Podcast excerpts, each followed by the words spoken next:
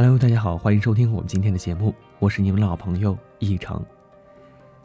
今天呢，要和大家分享的文章题目叫做《愿你无论在哪个年纪，都不要恐慌》，作者谢可慧。村上春树有一篇随笔，叫《中年的噩梦》。文章写的是斯蒂芬·耿克逊在《君子》杂志上发表的一个故事。故事呢？是一个四十二岁单身作家和二十一岁女大学生的爱恋，最后以女大学生年龄为由引发的刻薄尖锐的抛弃收尾。虽然村上的文字和情绪都表达的很节制，但斯蒂芬·耿克逊的题目却深深留在我的脑海里。哎，以你的年纪来说，哎，以你的年纪来说。真是一句言有尽意无穷的话，一种对于你年纪的不认可与嫌弃，一种年龄本身驾驭人的忧伤与无可奈何。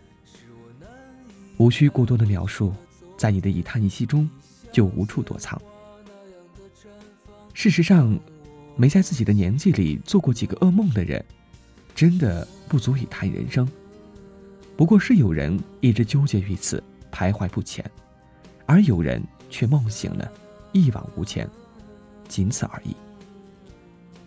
我之所以想起这篇文章，是因为就在今天，我的中学同学在朋友圈里发了一条微信，这是一九八七年出生的人最后的二十来岁。今天写总结的时候，发现再过不久，介绍自己的年龄就是三字打头了，好像也不怎么害怕，毕竟呢，这些年我完成了清单上许多的梦想。也在为许多没有完成的梦想而不懈努力。我本来想起一大堆的鸡汤，比如“面对岁月这把杀猪刀，愿你勇敢、坚强、善良”之类的。后来想了想，只回了他一句：“不害怕，就是对时间最好的礼物。”我刚迈进二十岁的时候很慌张，那个时候流行一个词语叫“奔三”。好像跑到哪里都恨不得宣布自己已经二次大头了，不是想说明自己有了什么能力，倒更是充满了一种刻意的逃避的味道。那些年，我在自己的生日宴会上总说一句话：“我老了，奔三的路上又进了一步。”于是很多人都笑，推杯之间呢也什么都不说。在我毕业那年的生日，我与父亲走出酒店，我没有坐车，一路走。父亲说：“今天呢，我终于有机会说说心里话了。这些年，你总是说自己老了，无心也好，有意也罢，我们都当你是小孩子的无稽之谈。但从今往后，你走入社会，就要咽下这句话，烂在心里。在每个年纪里，做好你自己的事情，就是你对年纪最好的纪念。有什么好恐慌的？”父亲说这句话的时候，走得很慢。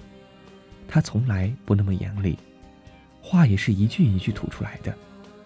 但他有身为一个男人和一个长者不怒自威的气质，我自然感受得到。我父亲是一个很平和的人，敏于世事，对于生活呢也有他的淡然态度。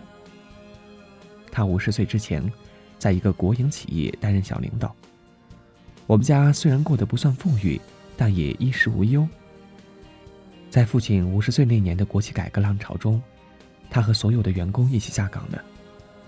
五十岁下岗，其实对于父亲来说是一个巨大的打击。离退休还有长长的十年，这不仅仅是身份上的落差，更是一种无奈。可是父亲好像并没有太大的情绪，他每天总是笑眯眯的。用他的话说：“兵来将挡，水来土掩。”很快。他在一个私营企业找到了财务总监的位置。为了让我和姐姐过上不错的日子，他还主动去看招聘信息，应聘财务顾问，利用业余的时间兼职。后来呢，我就问父亲，应聘的时候会不会觉得尴尬？因为一定是年纪最大的那一个，资历虽老，学历却不算高。父亲说：“是啊，年纪基本是遥遥领先，老白的年纪都不如我大。”可有什么好害怕的？最坏的结果，不过是没有拼上而已。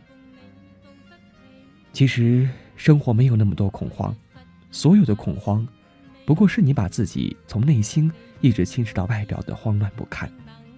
你不断增长的年岁，并不会因为恐慌而消失，但是，你拥有面对年龄的勇气，它便自惭形秽。所谓从容不迫，大约就是可以在当下的每一天，不断放大自己内心的小宇宙，海纳百川。连时间都可以不管不顾，视若无物。说一件普通的小事儿，大约上个月，我回母亲家，看到一个邻居老太太心情特别好，一个人坐在巷口，捧着相框，戴着老花镜，一直端详着。她一脸的皱纹，却笑得满足不已的样子，至今仍清晰地印在我的脑海里。原以为是什么珍贵的油画，让老太爱不释手。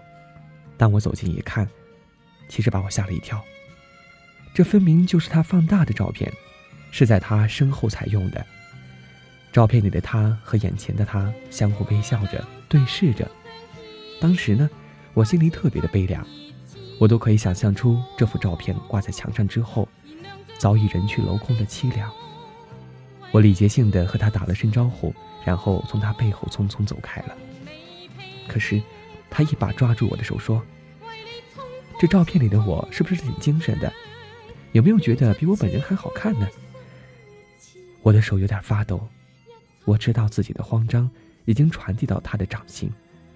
他问：“你怎么一直在抖啊？”我说：“这个，你总捧着，会不会觉得异样？”不料，他轻轻的舒展开眉心，露出了淡淡的笑容。活到我这个年纪。其实又有什么害怕的呢？死亡是迟早的事儿，你们年轻人也是，那么长长的岁月可以过，有什么好害怕的呢？我看到他眯了眯眼，然后把照片放到了一边，开向了身边的收音机。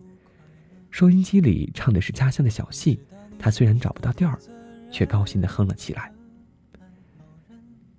生活大爆炸》里有一句经典的台词是：“从今天起，我要积极接受一切。”接受爱，接受挑战，拥抱生活，不管什么事儿，我都会勇敢的去接受。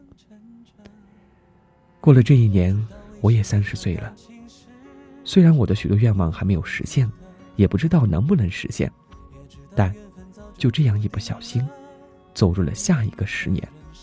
不过，那又怎样呢？在社会上摸爬滚打许多年之后，我开始懂得，当下的自己。倘若身体健康，家人健在，生活温饱，再有三五知己，就值得欢欣鼓舞。有其一或者其二也很好。要是什么都没有，那永远拉住自己的手就好。随着年岁增长，一切都会变，有些事儿或许不可控，而只要自己勇敢的活着，一切都是最好的。你与生活最舒服的方式。从来不是对抗，也从来不是分出伯仲，不是谁吓唬了谁，谁又害怕了谁，而是能够在漫长的岁月里不恐慌，又怡然自得。然后呢，以你的年纪，以我的年纪，与岁月彼此和解，我接受它的流逝，他接受我的样子。不容易的，也知道缘分早就好了，以上就是今天我们节目的全部内容，感谢大家的收听，我们下期节目再会。